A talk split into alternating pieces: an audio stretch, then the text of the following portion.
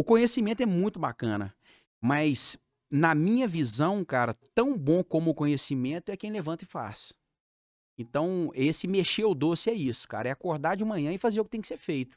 Não tem outra alternativa. E todas as vezes que eu, que eu, que eu tenho alguma reunião com os meus gestores lá, eu falo, tá, e aí? O que, que você vai fazer?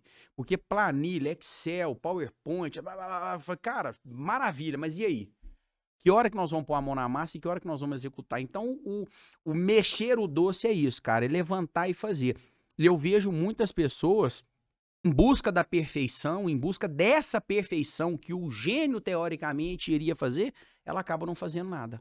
E aí entra dia, passa dia, entra semana, passa semana. E aí eu falei, e aí? Não, não, eu tô encontrando o melhor momento, então eu tô encontrando o cenário ideal. E aí quando vê a vida. Aí vem um cara que talvez não tem tanta sabedoria, não tem tanto conhecimento. E aí ele vai e mexe o doce e a coisa tá acontecendo. Negócio... Olá pessoal, estou com um convidado aqui muito especial, uma pessoa super empreendedora. Nós temos bastante aqui a discutir aqui sobre empreendedorismo e aprender aí sobre a sua história aí. Seja muito bem-vindo, Marcelo Duarte. Obrigado, obrigado pelo convite.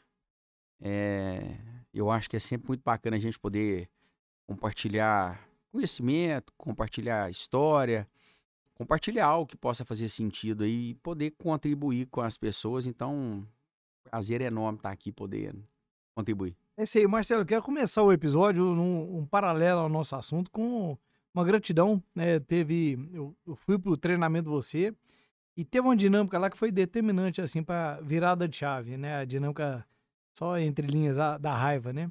E você que foi fazer essa dinâmica da raiva e aquela dinâmica mudou uma chavinha muito importante. É, você lembra aí de muitos anos aí, eu era um cara muito tímido, extremamente tímido, era impossível estar aqui. E eu tenho certeza que aquilo ali foi uma, como se diz, uma centelha muito importante para essa caminhada. Então eu quero já começar falando sobre isso para emendar nosso assunto aqui, que vai emendar empreendedorismo, autoconhecimento. É, e foi um momento assim, nós nos reencontramos lá, né, e conhecemos, tomamos mais amizade lá. E aquele ambiente ali, cara, é, era de muita entrega e de muita, assim, é, ajuda ao próximo, né? Então, quantas e quantas transformações de vidas ali você já pôde ajudar e presenciar e que nem tem noção tanto que é importante para as pessoas, igual tá sempre para mim. Então, quero deixar muita gratidão para você aqui por, por aquele momento e não só aquele, vários outros, né? Eu fico feliz de ouvir, até porque é, eu, eu, se é uma coisa que realmente é, faz muito sentido para mim, é, primeiro, eu aprendi a ser grato também com as pessoas. E quando alguém me devolve isso, então, eu, eu transbordo, né? É, e esses treinamentos que nós fizemos juntos é, é, é, é literalmente, né? Dá para falar um antes e depois ali enorme. E eu realmente me entreguei muito, né? Depois a gente veio até a ter mais ferramentas para poder entender o quão bem fazia aquilo, porque é, eu me completo é ajudando as pessoas, né? o meu caminho de, de evolução ali. Aliás, de, de, evolução não, mas o meu caminho de, de, de me sentir bem, de, de me energizar, né? Você que fala tanto no, no Enneagrama é quando eu ajudo as pessoas. Eu ajudo as pessoas com muita facilidade. Então, é por isso que eu me entregava bastante, me doava bastante, né? E aquela dinâmica em específico é uma dinâmica que eu gostava muito de fazer e você não sabe disso, então você vai ficar sabendo, porque ela também foi uma virada de chave para mim. Então ali foi a hora que eu pus para fora, que eu precisava mesmo de, né, que, que vinha pesando o ombro aqui, né? Então por isso que eu sempre fazia ela com muita, com muito afinco, porque eu sei o quanto ela mudou para mim. O Diegão, por exemplo, que eu tenho certeza que ele vai ver isso aqui. O Diegão, toda vez que eu encontro com ele, ele me fala, cara, aquela hora Aquela hora pra mim foi o. Você imagina aquele tamanho de homem. Então é isso aí, cara. Obrigado. E realmente eu, eu fazia ela com muita vontade. Tanto é que às vezes o Mário me cobrava, porque a gente tinha um certo tempo ali, né? É. Às vezes falava, ó, nós temos aqui, nós tivemos sala com 75 pessoas, e ele falava, ó, nós temos um tempo aqui e tal, e às vezes eu falava, ó, Mário, você vai me perdoar, cara, mas eu não dava conta. Às vezes eu ficava com a pessoa 10 minutos ali, porque enquanto eu não tivesse certeza que realmente tinha esgotado o que tinha para esgotar, eu não passava para a próxima etapa. Pois é, cara, porque assim, né, só um, um parênteses ainda, né, é, eu, eu tive bullying, né, sofri bullying, E aqui a dinâmica foi a hora de eu ressignificar isso. E sair de lá totalmente diferente. Porque aquilo ali ainda prejudicava, eu não sabia disso. Na hora que começou aqui a dinâmica, veio tudo, né? É. E aí vem assim, como se fosse a mágica, né? É aquilo mesmo. E a É. raiva veio quente mesmo. E Que aí, coisa então, boa, assim, que coisa boa, fico e, feliz. e hoje eu sinto grato até pelo bullying, porque me fez crescer. Eu É. enxerguei isso. É, É, então, assim, a gente não sabe o tanto que prejudica, né, as crianças nessa fase aí, né? Porque gera um trauma que depois é difícil de mudar, né? é. Então, assim, é muito legal, né, cara? A gente. E outra coisa que você falou também, uma, uma vez, a gente, lá na sua casa, lá a gente conversando sobre isso, eu tava ainda pensando se valeria a pena ir pro autoconhecimento, né? E você colocou um filtro lá, filtro instalado com sucesso, né? Eu falei assim, mas e aí, Marcia, como que é esse negócio pra. Isso vai servir pra ajudar a minha empresa? Aí você falou assim, ó, deixa eu te falar um negócio, cara. Pra liderar as pessoas, pra poder fazer o dia a dia acontecer, a PNL mudou minha vida. Tem hora que chega um problema lá, eu antes eu estourar com a pessoa, agora não, se é a hora de conversar, um jeitinho daqui, jeitinho dali, coloca as duas pessoas para você até citou o caso, teve um dia, teve um desentendimento, dois colaboradores, você ajuda totalmente diferente do que agiria antes, porque você passa a ter um controle diferente, né? É. É, o que eu observo muito, inclusive eu, eu falo muito com, com a minha equipe, principalmente com os meus gestores, é um padrão que nós temos, porque primeira coisa que tem que ficar claro é nós não enxergamos o mundo ou a realidade como ela é. Nós enxergamos conforme as nossas experiências, né? Eu falo que, cara, todo mundo tinha que ter essa noção. Porque quantas vezes a gente escuta alguém falando assim, cara, mas não pode. Como é que esse cara dá conta de fazer isso? Se ele pudesse entender, se ele pudesse escutar essa frase que ele tá falando agora, ele vai entender. Então, a hora que a gente começa a compreender que tratar pessoas diferentes de forma igual, cara, é a pior alternativa que a gente tem. E pensa que nós somos educados para isso, né? É. A gente foi educado para, não, porque isso é respeito, isso talvez é não ter preconceito. Então, é, nesse mundo nosso, seja no mundo corporativo ou até mesmo em casa, você estava brincando mais cedo aqui, cara, eu tenho três filhos. Não dá para educar os três da mesma forma. Eu tenho três filhos totalmente diferentes. A régua deles é totalmente diferente. Então, os valores, é, talvez a cobrança, o respeito, isso eu preciso de cobrar deles é, que eles realmente me entreguem aquilo que eu acredito. Mas a forma como eu faço não dá para fazer. Então, a hora que você consegue, né, realmente usar isso a seu favor, cara, é muito mágico. E realmente, por isso que eu sou muito grato né? Começou com a PNL, depois a gente vem buscando outras ferramentas e tal, mas eu sou muito grato por isso, que é essa capacidade que a gente tem de passear em todas as situações. Eu falo que uma das coisas que resume muito é a falta de previsibilidade. Porque no passado, quem me conhecia, em qualquer situação, sabia o que, eu iria fazer. Eu sei o que, que ele vai fazer. E hoje, a hora que acontece alguma coisa, e fala assim: não, mas eu não acredito que o Marcelo ficou calado. Não, mas o Marcelo não vai fazer nada. Então, cara, é isso. É essa capacidade que a gente tem realmente de poder lidar com pessoas diferentes, utilizando a ferramenta correta, a ferramenta adequada na hora certa, realmente faz muita diferença. Pois é, o resultado de tudo isso aí, já hoje são quantas lojas físicas que vocês administram? É, hoje, o- hoje o nosso grupo ele conta com 14 lojas físicas, né? Administrada pelos três irmãos, o Rodrigo mais velho, eu do meio, o Ricardo mais novo e mais dois online, mais dois sites. É muita coisa, né?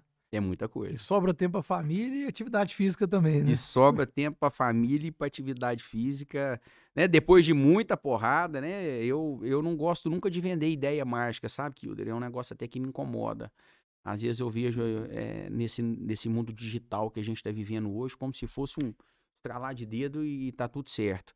Então, cara, muita coisa eu gastei muito tempo para conseguir. Foi muito joelho ralado no chão, foi muita porrada, foi mu- muita cabeçada, foi fazendo muito errado, né? Então, é, mas depois de muita, de muita caminhada, graças a Deus, muita coisa se encaixou. Ô Marcelo, você tem umas frases que me norteiam também, sabe? Eu eu tô te dando uns feedback aqui, né? Uma vamos mexer o doce. Eu tava lá, não tá rendendo hoje, não. Bora, bora, vamos mexer o doce, né? Essa é uma frase também que É. tem muito a ver com, com o tipo 8 também, não tem? É, eu, inclusive, falo muito isso com a minha equipe, falo isso muito com a minha esposa, inclusive, porque o, o, o mundo hoje, é, Kilder, em determinado momento, ele, ele foi de premiar muito os gênios, né? Os intelectuais, aquele cara que era o. Inclusive, eu vou fazer um desabafo aqui. Eu me, eu me recordo da minha época lá de Roberto Carneiro. É, na cabeça de alguns professores e de alguns diretores da minha sala, eu tinha uma turma da frente que com certeza iriam ser ou promotor, ou juiz, ou, ou delegado, e com certeza eu ia virar traficante. Eu ia virar bandido. É, porque era aquele cara que não seguia aquele padrão, né, de tudo certinho e tal. E fazendo uma analogia com isso, cara, o conhecimento é muito bacana, mas na minha visão, cara, tão bom como o conhecimento é quem levanta e faz. Então, esse mexer o doce é isso, cara, é acordar de manhã e fazer o que tem que ser feito. Não tem outra alternativa. E todas as vezes que eu, que eu, que eu tenho alguma reunião com os meus gestores lá, eu falo, tá, e aí? O que, você vai fazer? Porque planilha, Excel, PowerPoint, blá, blá, blá, blá, cara, maravilha, mas e aí? Que hora que nós vamos pôr a mão na massa e que hora que nós vamos executar? Então, o, o mexer o doce é isso, cara, é levantar e fazer. Eu vejo muitas pessoas é, é, que é, em busca da perfeição, em busca dessa perfeição que o gênio teoricamente iria fazer, ela acaba não fazendo nada. E aí entra dia, passa dia, entra semana, passa semana, e aí eu falo, e aí? Não, não, eu tô encontrando o melhor momento, ou então eu tô encontrando o cenário ideal, e aí quando vê a vida. Aí vem um cara que talvez não tem tanta sabedoria, não tem tanto conhecimento, e aí ele vai mexe o doce e a coisa tá acontecendo. O negócio acontece, né?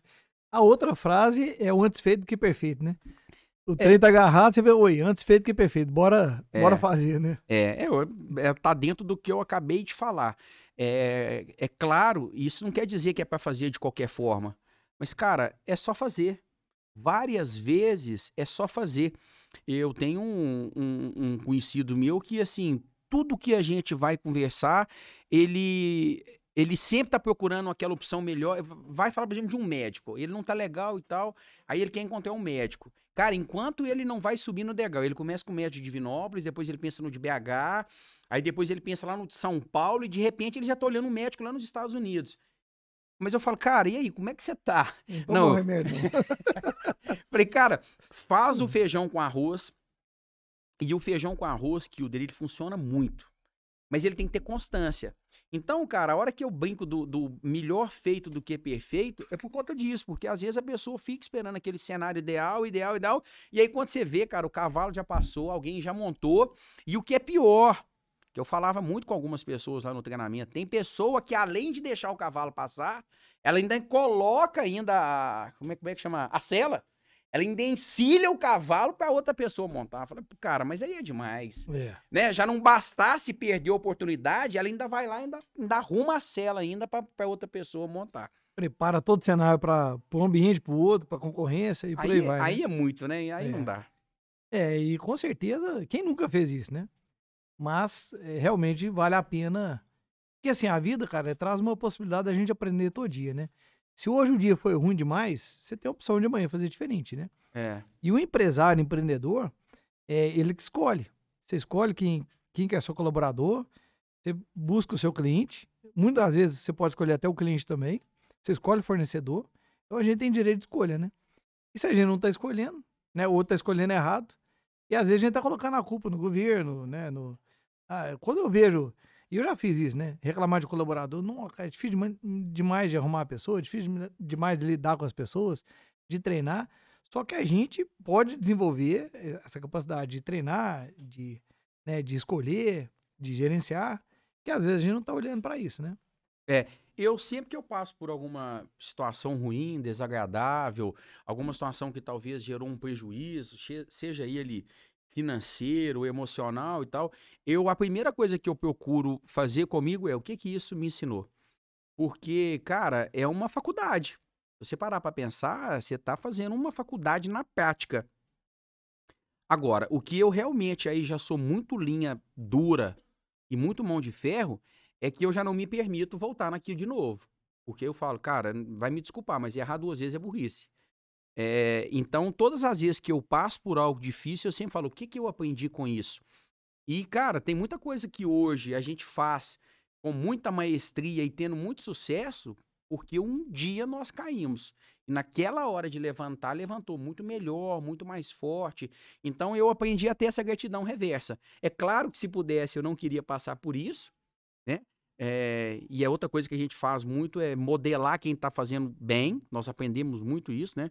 O meu pai sempre falava que inteligente é quem aprende com o próprio erro e sábio é quem aprende com o erro dos outros. Porque você fala, pô, deu errado. Essa aí, essa aí eu vou copiar, hein? É, deu errado, pra que que você vai lá, né? Ele É. dá- e, e o- meu pai tinha umas tiradas muito que ele falava assim: você não precisa comer açúcar pra saber que é doce, não.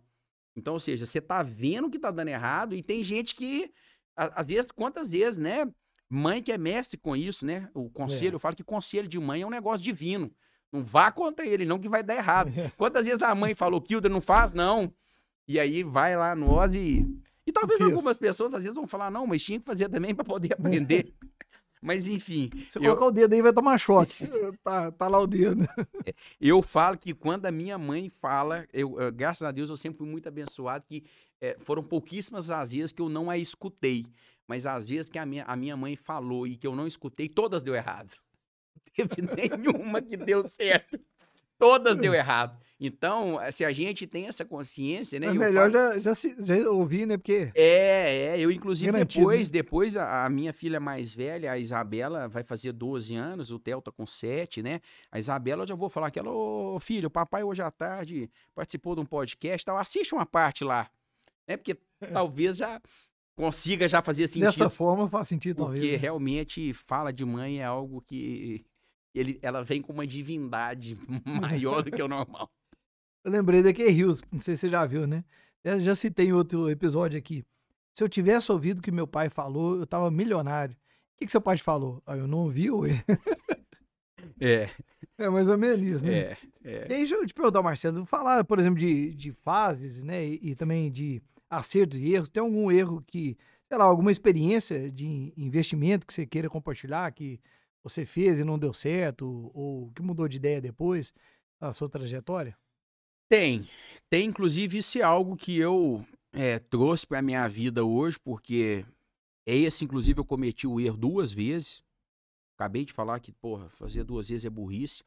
É, cara, hoje eu não faço, eu não, eu não coloco a mão em, em mais nada que eu não domino. Isso é uma regra para mim. Então, por exemplo, ah, Marcelo, vamos começar a investir em bolsa de valor, porque tá dando muito dinheiro e para cara, se eu não dominar, eu não vou entrar. Ah, Marcelo, vamos agora é, começar a gravar podcast, parará, parará. Se eu não dominar, eu não vou entrar. Então, eu já passei por algumas situações que eu acabei realmente entrando, não dominava, né? E talvez a palavra é, e aí você vai ver que combina muito com a minha personalidade, é não dominar e não estar sob o meu controle. Então, entrar em algo que realmente o controle não está nas minhas mãos, eu não. E aí, eu vou te dar um exemplo claro: nós entramos numa. naquele sistema de sociedade de hotéis, quando você Ah. compra. E, cara, aquilo não tá nada na sua mão, não tá nada no seu. Nada, nada. Aquilo é um investimento. E Ele existe, né? Mas você não tem controle nenhum. Nenhum, nenhum. Você não é capaz de interferir em nada. Você é apenas um investidor e talvez vão ter pessoas que estão dando super bem, estão satisfeitas, estão ganhando dinheiro e tal. Mas para mim foi uma, uma péssima experiência e, e eu não entro nisso mais nunca. Eu, eu prefiro colocar, eu prefiro deixar o meu dinheiro parado a colocar ele em algo que eu não domine e que eu não tenho controle. Uma vez eu olhei sobre isso também. é, aí eu também fiquei pensando, tipo, você já pensa muito mais vezes antes de entrar, né? Aí eu comecei a fazer a conta, ah, beleza, aí eu tenho um apartamento lá. E eu, como que vai garantir? E qual que vai ser o custo depois de mobiliar isso? Era um outro custo. Na hora que eu comecei a entender, eu falei assim, não, isso aí... E é distante, é igual você falou, você não tem é, É. gestão do negócio. É. E, e no nosso caso, é, a começar é você ter a certeza do empreendimento, porque nós enfrentamos uma possível, foi naquela época da Copa do Mundo, né? Nós enfrentamos, inclusive, a possibilidade de tomar o prejuízo, porque esses negócios, eles são todos vendidos na planta. Então, ou seja, a começar com a possibilidade de, não, eu paguei e não recebi. Então nós tivemos muita dificuldade, acabou saindo, graças a Deus, né? Deus foi bom demais aí, acabou saindo. A Copa, se não me engano, foi 2014. É. 2014, o negócio era para sair para a Copa do Mundo, saiu, deve ter um ano e meio, Você imagina, nós estamos em 2022, mas enfim, é algo que realmente serviu de experiência e a gente nessa diversificação e tal e tal, eu falei, o meu padrão já é de, conserva, de conservador para moderado. E com isso, então, eu, eu, eu, eu fiz uma, uma, uma promessa para mim de nunca mais entrar nesse tipo de situação que eu não domino. Se você virar para mim e falar, Marcelo, vamos juntar nós dois aqui agora, vamos construir ali agora uma obra e tá, tá tudo sob a nossa batuta. Beleza, Kilder. Aí vamos sentar, vamos fazer conta e tal. Beleza. Mas se for algo, não, ó, ela vai construir ela vai eh, administrar, ela vai tudo e você vai ser só o investidor. Se der certo, você ganha. Inf é, infelizmente, eu vou falar, não, eu vou deixar passar. É.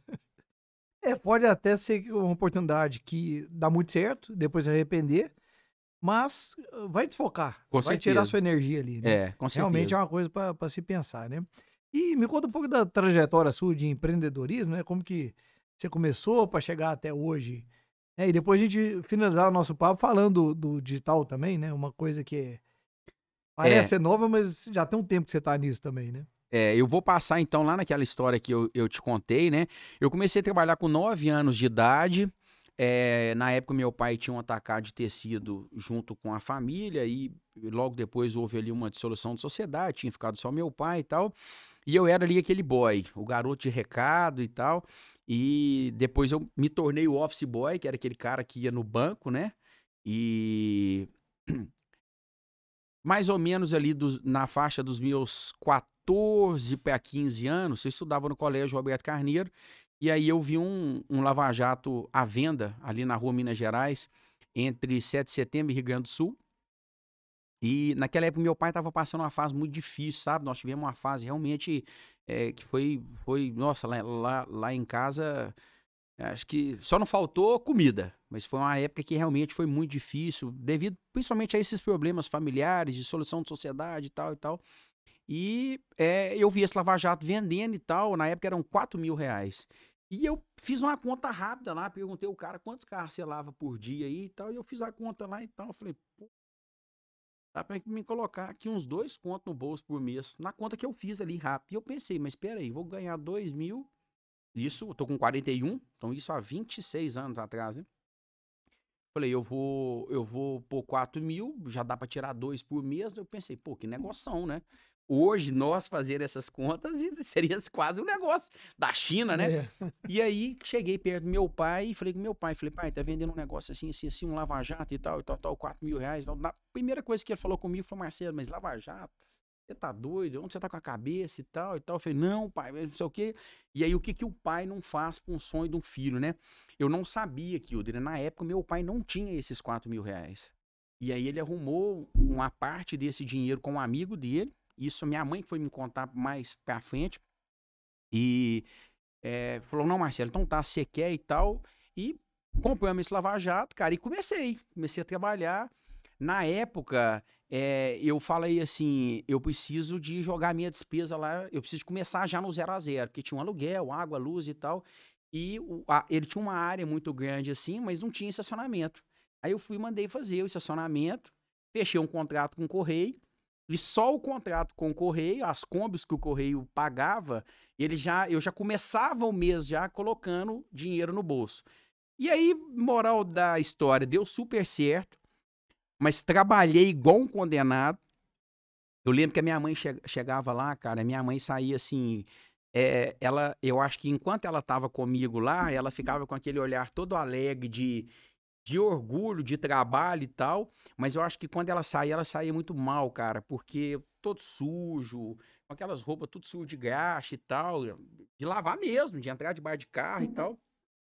E é, as meninas do colégio que passavam na porta olhava para mim assim, falavam assim, não pode, que é esse, aquele cara que tá lá de manhã na escola com a gente e tal, né? E Roberto hum. Carneiro, aquele escola, aquele, aquela escola bacana e tal, mas, cara, eu tava preocupado era em ralar, ganhar minha grana. E realmente era um negócio muito lucrativo, era um negócio que dava muito certo. E, e eu sempre fazendo conta, meu pai sempre ensinou isso pra nós, né? É, aquela regrinha básica, gastar menos do que ganha, é, procurar sempre economizar, baixar custo, cortar despesa. E aí, cara, eu comprava um shampoozinho de um litro e passei a comprar o de 5, de 50. Quando eu vi, eu tava comprando aquela bombona de 200 litros. Então, o shampoo que me custava talvez um real o litro já tava custando 10 centavos. Então, cara, foi e realmente eu consegui ganhar um dinheirinho legal. Eu lembro que com mais ou menos oito meses eu paguei meu pai, ele até assustou. Oito meses de trabalho eu paguei meu pai. Eu lembro que ele até falou assim: aqui, tá vendendo um outro aqui perto de casa. tá vendendo um outro aqui perto de casa, você não quer comprar, não? Eu falei: não, pai, tá doido, não dou conta, não. E aí, cara, até para materializar mesmo, na época, além de pagar o meu pai, eu ainda comprei um, um Fiat Palio 1.6, 16 válvulas. Você lembra que era uma teteia? Era um carrinho Hoje, bom, ah, hoje, de- Carrão, ué. hoje deveria ser um carro aí dos seus que, 70 mil reais. Então, cara, foi, deu muito certo, muito certo mesmo. E eu já tinha meu dinheiro já e tal. E, mas assim, trabalhava muito. E aí eu comecei a ter alguns episódios de faltar de escola. Teve um episódio que eu dormi na sala. Teve um dia, Kilder, que eu coloquei 27 carros, cara, dentro do Lava Jato. Foi Se alguém coisa, que tem Lava Jato aí ouvir e falar assim, nossa, 27 carros dentro do Lava Jato. Eu cheguei a ter uma equipe de cinco funcionários. E aí eu comecei a trabalhar demais e tal, e aí a coisa não foi ficando legal. E coincidentemente, os postos de gasolina começaram a lavar carro. Naquela época os postos não lavavam carro, né? E aí eu comecei a, a observar. É, é uma das coisas também que eu, eu sempre gosto de falar com as pessoas, que é a questão da, da leitura do momento. Tem pessoas que às vezes não conseguem ter essa leitura. Sabe, a coisa tá acontecendo. Igual, por exemplo, eu tô aqui agora, eu tô sentindo um cheiro de um pão de queijo maravilhoso. Tô sentindo o cheiro do café. Tem gente que às vezes tá sentado, cara, não tá nem vendo isso. Então, brincadeiras à parte, nós que estamos ali no varejo, nós que estamos no negócio, cara, observar o time do negócio é muito importante, porque senão a boiada passa. Imagina hoje que as coisas estão mudando nessa velocidade absurda, né? A gente, pô, é um fax que já não usa mais. Você tem, você que está em tecnologia aí pode fa- fa- falar mais exemplos. Então, na hora que eu vi que a coisa estava desandando, eu falei, opa. Aí eu peguei meu lava-jato, coloquei meu lava-jato à venda. Exatamente pelo mesmo valor que eu paguei, que eu, eu, eu, eu, eu já vi que não estava legal. E eu sou daquele cara que quando, ó, cara, tomei a decisão, eu, pra mim só de não perder já tá ótimo.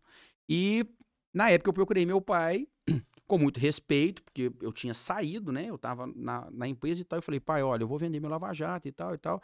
E se você tiver precisando de alguém aí, me, né, me quiser, eu, eu, tô, eu, eu tô na área. Se não, eu tenho que dar os meus pulos e tal. E meu pai, não, não, pode vir e tal. E aí encerrou-se essa fase do Lava Jato e foi quando eu retornei para a loja para poder trabalhar com meu pai e com os meus irmãos. É muito interessante essa questão do time, né? Porque é, o mercado é, muda muito, né? Assim, tudo muda, mu- muda muito rápido. E com a pandemia, então, nem se fala, deu uma acelerada assim no mundo, né? Em tudo que aconteceu. E tem muitos negócios que deixam de existir. Se você para pra pensar, 21 anos atrás, igual você falou, quanta coisa já mudou, né?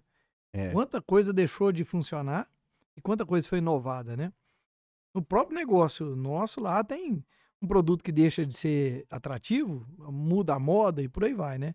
A É. gente tem que estar conectado com essas mudanças, né? E aí, falando em time, quando eu voltei para a loja, era um atacado de tecido, né? A gente vendia exclusivamente tecido, chamava Tecidos Duarte. E aí, é, meu pai tinha fechado o atacado, abriu uma lojinha pequenininha na rua Goiás ali, ó. É, rua Goiás, acho que era 677 o número, entre 21 de abril e Goi- e 7 de setembro. Logo depois ele abriu uma segunda loja, que é na Goiás, esquina com 7 de setembro, onde ficava o Rodrigo, meu irmão ma- mais velho. E aí, Kilder, eu comecei a observar que o cliente entrava a todo momento procurando por produtos de cama, mesa e banho. E a loja lá, cara, era, era isso aqui, ó. Nós lá no fundo tinha uma divisória, ficava eu, meu pai e o Ricardo. As duas laterais era tudo cheio de pano. E o dia inteiro o cliente procurando, lençol, travesseiro e tal e tal. E nós não tínhamos isso, só tinha o resto dos panos que sobraram do atacado do meu pai. Só que o meu pai tinha um amor nos panos, cara, que era um negócio absurdo. Amor que eu falo assim, ele não deixava eu sapecar o negócio. E eh, não tinha como eu fazer promoção, e o pano já não estava girando mais na forma que deveria, já tinha muita coisa ali meio fora de moda, algumas coisas mais antigas e tal. É, um dia meu pai marca uma pescaria. que as pescarias que é uma semana pra ir, hoje, hoje as coisas estão mais fáceis, né? Uma praia pra voltar. Uma semana pra ir, uma semana pra voltar e 15 dias lá pescando. É, eu lembro que na época, cara, Broto Pinturas, fui lá no Broto, falei, Broto, pinta uma faixa pra mim, tecido 1,99. Na frente da loja tinha duas árvores assim, dava certinho. Cara, você não acredita não, mas saiu pano, mas foi pano e pano e pano capananhada. Tinha pano, gente. Não sei se você sabe, na época o pano era tingido com enxofre. E o enxofre, se você não lava o pano durante um determinado tempo, ele continua agindo. Tinha pano que eu batia o dedo nele assim, puxava e ele rasgava, o pano já estava podre. Oh. Principalmente as cores, o preto. Então, assim, cara, era, era aquele estoque que meu pai achava que tinha, mas que na verdade não. Moral da história aqui, Odre, vendeu, cara, mas assim, evaporou. Nós tivemos, inclusive, um problema, porque eu precisava de repor aqueles buracos ali, né? E aí eu lembro que eu fiquei conhecendo um cara em São Gonçalo do Pará que ele fazia se não me engano, ele chamava Toninho, ele fazia travesseiro e almofada. Eu liguei pra ele falei com ele assim: Toninho, me conta uma coisa. Você me arruma uns 200 travesseiros aí, que eu preciso de encher a loja. E aí, cara, nós enchemos a loja e tal. E quando meu pai chegou, meu pai me perguntou: Ué, Marcelo, é engraçado. Tô vendo aqui que tá faltando e tal. Falei, pai, cidade fez uma promoção aí, teve um liquida, não sei o quê, e nós entramos no negócio, mas ó, graças a Deus, vendeu pano demais da conta e tal, e tal, e tal. E ali foi a virada de chave, foi onde nós realmente começamos a, a trabalhar com cama, mesa e banho. O meu pai com certeza fez vista grossa, porque para ter vendido aquilo tudo tinha que ter tido um, um caixa maravilhoso, né? e ele com certeza não viu esse caixa. A altura da venda, né? A altura da venda, né? E aí, não, e tal, não sei o que, o crediário vai pagar, fizemos vendas, papai, mas enfim, eu acho que meu pai fez aquela vista grossa. Mas isso aí foi muito bom, porque naquele momento nós viramos a chavinha. E aí, ali começou então a Duarte Enxovais. Né? Saiu a Tecidos Duarte e entrou a Duarte Enxovais. Já sem pano e uma loja realmente especializada em cama, mesa e banho. E ali nós tínhamos duas lojas. É, e eu já comecei a, a ver essa, essa tendência de, de mais pontos de venda, que eu acho que é algo realmente muito bacana. É, quando as pessoas, às vezes algumas pessoas me perguntam assim, ah, Marcelo, mas por que esse punhado de loja? É porque você consegue uma pulverização muito interessante. E eu tenho produto que vende aqui que não vende aqui. Então eu tenho um dia que uma loja foi bom de venda e a outra não foi. Aí no outro dia essa não tá legal, mas essa aqui vendeu demais. Então, ou seja, você consegue ter esse equilíbrio que é muito interessante e sem contar o poder de compra. Então, com isso, é, ali a gente começou a abrir mais lojas, fomos abrindo mais lojas, fomos abrindo mais lojas, né? Até que nós chegamos hoje aí nesse patamar aí que nós estamos com 14 lojas físicas e com projeção de abrir mais duas lojas ainda esse ano. É bem interessante, né, cara? É, se a gente for ver tantas empresas que, que tá com o estoque parado ali, às vezes com um produto que tem valor ainda, né, agregado ainda, mas não gira. E, por exemplo, no meu caso lá, é, tem produto, meu produto não é perecível, por um olhar. Mas, se você for parar para pensar, ele, ele fica ultrapassado. Aí passa a ser perecível. E dependendo do momento, do tempo que vai ficar no estoque, aí já ficou ultrapassado ao ponto de não ter valor de venda. Né? Acontece. Agora, a gente tem que aprender com o pessoal do varejão, da, dessa área aí, porque se não vendeu numa semana, é, é lixo, né? É, é. Então... Eu brinco muito que a etiqueta do produto, ela tinha que ser igualzinho peixe. Se ela ficou muito tempo ali, ela tinha que começar a feder. O produto foi feito para girar, produto parado, isso daí gente, eu, eu particularmente, ainda mais eu que sou do comercial, eu sempre tive muito isso comigo.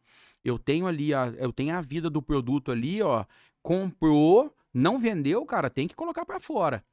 A turma mais antiga, ela, a gente até porque veio daquela época da inflação, estoque alto, muita coisa dentro de casa e tal, né? Então, eles têm uma visão um pouquinho diferente disso. Eu brinco muito que, inclusive, um dos critérios quando eu vou comprar algo que eu não conheço, que ainda é novo para mim, que eu não tenho histórico, eu sempre falo assim: pelo preço que eu tô pagando, eu consigo vender? Consigo. Então eu compro, coloco lá. Amanhã deu errado, coloca no preço de custo, toca para fora, apura o dinheiro e vamos comprar outra coisa. Então essa essa velocidade é sempre, é, inclusive faz parte muito do nosso DNA. O produto tem que girar. Não girou, coloca, perde o amor. Porque a hora que eu falo perder o amor é isso. Coloca preço de custo, põe para fora, apura o dinheiro e compra outra coisa. Tem gente que fica com aquele produto na prateleira lá estocado. com aquela sensação de, não, eu tô estocado, meu estoque tá ali e tal, mas o produto não gira. É, e se for analisar, às vezes, assim, é, a, a que a empresa tá girando é o que ela tá comprando com frequência. E o estoque tá parado ali. É, às vezes você tem ali 70% do estoque parado e 30% girando. Quem tem É. empre- é, estoque grande pode acontecer isso. É, E reclamando de dinheiro, porque o capital não tá com pouco dinheiro, porque o dinheiro tá parado no estoque. é, Então, realmente, a gestão do estoque aí faz mudar, inclusive, né? é, o comportamento da empresa, né? é, Porque, por exemplo, essa é virada de chave e virou eternamente, né? Porque hoje é é um, como se diz, é um compromisso da empresa, né? é, Não vendeu, é. tem que girar, tem que colocar o É. preço barato e girar, né? E, e a- essa leitura, ela, ela tem que ser contínua, ela tem que ser todo dia, ainda mais nos tempos que nós estamos vivendo. Então, eu falo que uma das coisas que eu mais me atento é o que, que está acontecendo. Porque, cara, hoje não dá. Hoje não dá para você deixar a boiada passar. Então, estar atento ao seu mercado, é, é, na minha opinião, faz total diferença. Porque, de repente, você pode estar num segmento ou talvez trabalhando com um produto e ele já está com a vida útil dele marcada e talvez você está achando que está tudo certo. Não, isso não vai acabar não. Então, essa leitura e principalmente o tempo de leitura dela, para mim, faz muita diferença. É, outra coisa interessante também nessa história aí, que dá pra gente ressaltar, é a questão também de ouvir o cliente, né?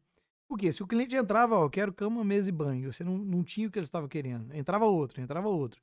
Ó, peraí, eu tenho que escutar esse cliente, né? Tá É. buscando, ou tem uma demanda do mercado ali, tem cliente procurando produto. É. E Eu acho aí, né? que é, eu acho que assim, é ouvir o cliente e também é uma coisa que nós fazemos muito lá na nossa empresa é o seguinte, é tudo que a gente faz, e aí eu não estou falando aqui de forma demagógica, não, porque né, fica muito legal você ficar endeusando e colocando o cliente lá num, num pedestal, mas é, cara, é, inclusive agora, dia 15, agora foi dia do consumidor. Eu até num dos nossos stories lá eu fiz e falei sobre isso. Qual é o motivo da loja nossa existir? É ter o nosso consumidor consumindo os nossos produtos. Ou atender a demanda do nosso consumidor. Cara, se você não pensa nisso e não coloca ele como prioridade, hum, que sim, Faz sentido, não né? faz sentido. Então, assim, é, é- é, teoricamente deveria ser muito simples assim. Mas a gente, vez ou outra, escuta, é aquele cara que fala, pô, mas eu fui mal atendido. Eu falo, gente, como que algo, apesar que nós podemos já explicar isso, né? Mas eu falo, gente, como é que alguém pode atender ou tratar mal um cliente? É aquele cara que faz tudo acontecer, é aquele cara que paga o seu salário, é aquele cara que permite você viajar com a sua família, aquele cara que permite você adquirir os seus sonhos e tal. Então, assim, eu acho que além de ouvir o cliente, porque é uma fonte de riqueza, nós lá na loja, vez ou outra, vez ou outra, a gente dá um foco nisso daí, né? E vê informações assim. E sabe aqueles detalhes que talvez você nunca parou para pensar? Eu lembro que uma vez, acho que foi na loja de arco, se não me engano, a moça deixou lá um dentro daquelas avaliações da, falei assim, ó, eu procurei uma cadeira para sentar e não tinha uma cadeira para me sentar. Então, assim, é um negócio simples que por em algum motivo passou despercebido. E cara, é a coisa mais simples do mundo, colocar ali algumas cadeiras, ou, né, para aquele cliente que precisar de esperar. Então, assim, isso é muito importante. E segundo o que eu te falei, a gente tem uma brincadeira nossa lá que é o seguinte, todas as vezes que a gente vai tomar uma decisão que isso impacta é, na vida do cliente, é como se nós estivéssemos sentado aqui e ele tem que estar sentado ali de forma figurativa. E aí nós vamos perguntar: isso que nós estamos fazendo aqui agora, para você é bom ou ruim? Se isso for ruim para ele, nós temos que rever a nossa decisão. Agora, todas as vezes que a gente vai tomar decisão, que essa decisão realmente vai impactar positivamente na experiência dele, automaticamente está validado. Eu falo isso porque, vez ou outra, a gente nos pega com alguma decisão que a gente tem que tomar, alguém está cobrando, a empresa, a diretoria e tal, mas aquela decisão vai impactar a experiência dele. E várias vezes fala, não, isso é que a gente quer, toma decisão e mala para ele. A gente tem sempre muito esse cuidado, porque a gente sabe que por mais que a gente vá conseguir esse objetivo aqui, ali vai impactar. E se nós vivemos em função dele, não faz sentido impactar justamente na vida dele. É, n- você tá falando, eu lembrei aqui de uma coisa que acontece muito em algumas empresas. É tipo assim, você compra o produto, na hora da compra a experiência é muito boa. Aí você precisa trocar ou qualquer coisa, você precisa, aí já tem um tanto de regras em cima de regras e tal. É conveniente para a empresa, mas para o cliente, né? Eu, nós inclusive lá que vendemos no online, né? E eu falo muito isso com as minhas vendedoras. Inclusive, eu quando eu saio no comércio de Divinópolis, eu me deparo com essa situação várias vezes. É, tem uma frase que as vendedoras adoram falar e que, na minha opinião, vem até de cima. Eu acho que elas aprendem isso com o patrão. É, quando você fala alguma coisa lá, tipo, ah, essa xícara aqui, é, por exemplo, a mulher tá vendendo lá por 10 reais a xícara. Você fala assim, ah, mas eu achei essa mesma xícara lá por 6 reais. Eles falam essa frase. Ah, não, mas na internet é diferente, né? Diferente o quê? Então é como se é como se a da internet fosse pior, é como se a da internet fosse quebrar, fosse manchar. Gente, nós estamos caminhando hoje. É, hoje mais cedo eu estava na, na reunião com a nossa gerente do Mercado Livre. É, num curto espaço de tempo, nós vamos ter todas as entregas online no mesmo dia. Hoje, nas grandes capitais, isso já acontece. Né? Você compra de manhã e recebe no mesmo dia. É, um pouco mais demorado em 24 horas. E a turminha mais longe, Nordeste e tal, tá recebendo em 48 horas. Então, ou seja, hoje você já não tem mais desculpa. O vendedor que realmente te coloca isso como desculpa é porque é um vendedor que não é preparado. Ou ele não é preparado, ou ele está sendo mal treinado por quem está em cima dele. E aí eu brinco muito o seguinte: o cliente compra algo e ele chega na sua loja para trocar. Me desculpa a expressão, mas olha que merda. Ele chega na sua loja, aí primeiro ele tem que pensar assim: qual é a cara que o vendedor vai, vai me atender? Qual é a receptividade que o vendedor vai me atender? Ele já vem com essa, com essa situação toda. Somado a isso, ele ainda tem que te explicar um milhão de coisas. Aí, quando ele vai para um online, ele simplesmente clica num botão que eu não quero o produto. E eu não tenho que te explicar qual o motivo, não. Eu tenho sete dias para me desistir da compra. Então, enquanto o físico não se atentar a esta realidade, e eu vejo que é muito mais um apego de. É como se fosse uma medição de força, porque, Kildre, o percentual é mínimo. Se você parar para pensar, tá certo que talvez a gente vai ter alguns segmentos que tem mais troca do que outros e tal. Tem também os espertinhos, e aí eu acho que é, o critério e regra vem para poder cercar isso daí. Mas se você parar para pensar, cara, a probabilidade, ou melhor, o percentual de pessoas que vão chegar para poder ou devolver ou trocar é muito menor do que realmente a sua venda. E na pior das hipóteses, você coloca isso no seu custo. Então, lá na nossa loja, é claro que nós temos regras, nós temos normas, né? Tem alguns produtos que realmente o cliente vai ter alguma dificuldade para poder trocar. Um deles, por exemplo, é travesseiro. Travesseiro é um produto de uso pessoal. Como que eu vou te entregar? Como que eu vou olhar para ela e entregar um travesseiro para ela sabendo que o cliente veio cá, trocou ele, que talvez usou ele durante uma semana? Então, assim, a gente tem algumas regras, mas a gente faz de tudo para que o atendimento seja como do online. Porque do online, olha só que facilidade, você não tem que fazer nada. Clicar, é clicar, no, é clicar no botão, você não depende de bom humor de vendedor, você não depende de atenção, você não depende de resposta dele. Então, o vendedor do físico hoje, ele tem que entender que o online, ele está cada vez maior. E detalhe, já não é só um online aqui do Brasil, é o online talvez da China. Hoje você compra o produto, ele vem da China, ele vem dos Estados Unidos, da Amazon. Então é muito importante as pessoas terem essa ideia e ao invés de usar o argumento do tipo, ah, mas na internet é diferente, é falar, deixa eu entender, deixa eu ver esse anúncio.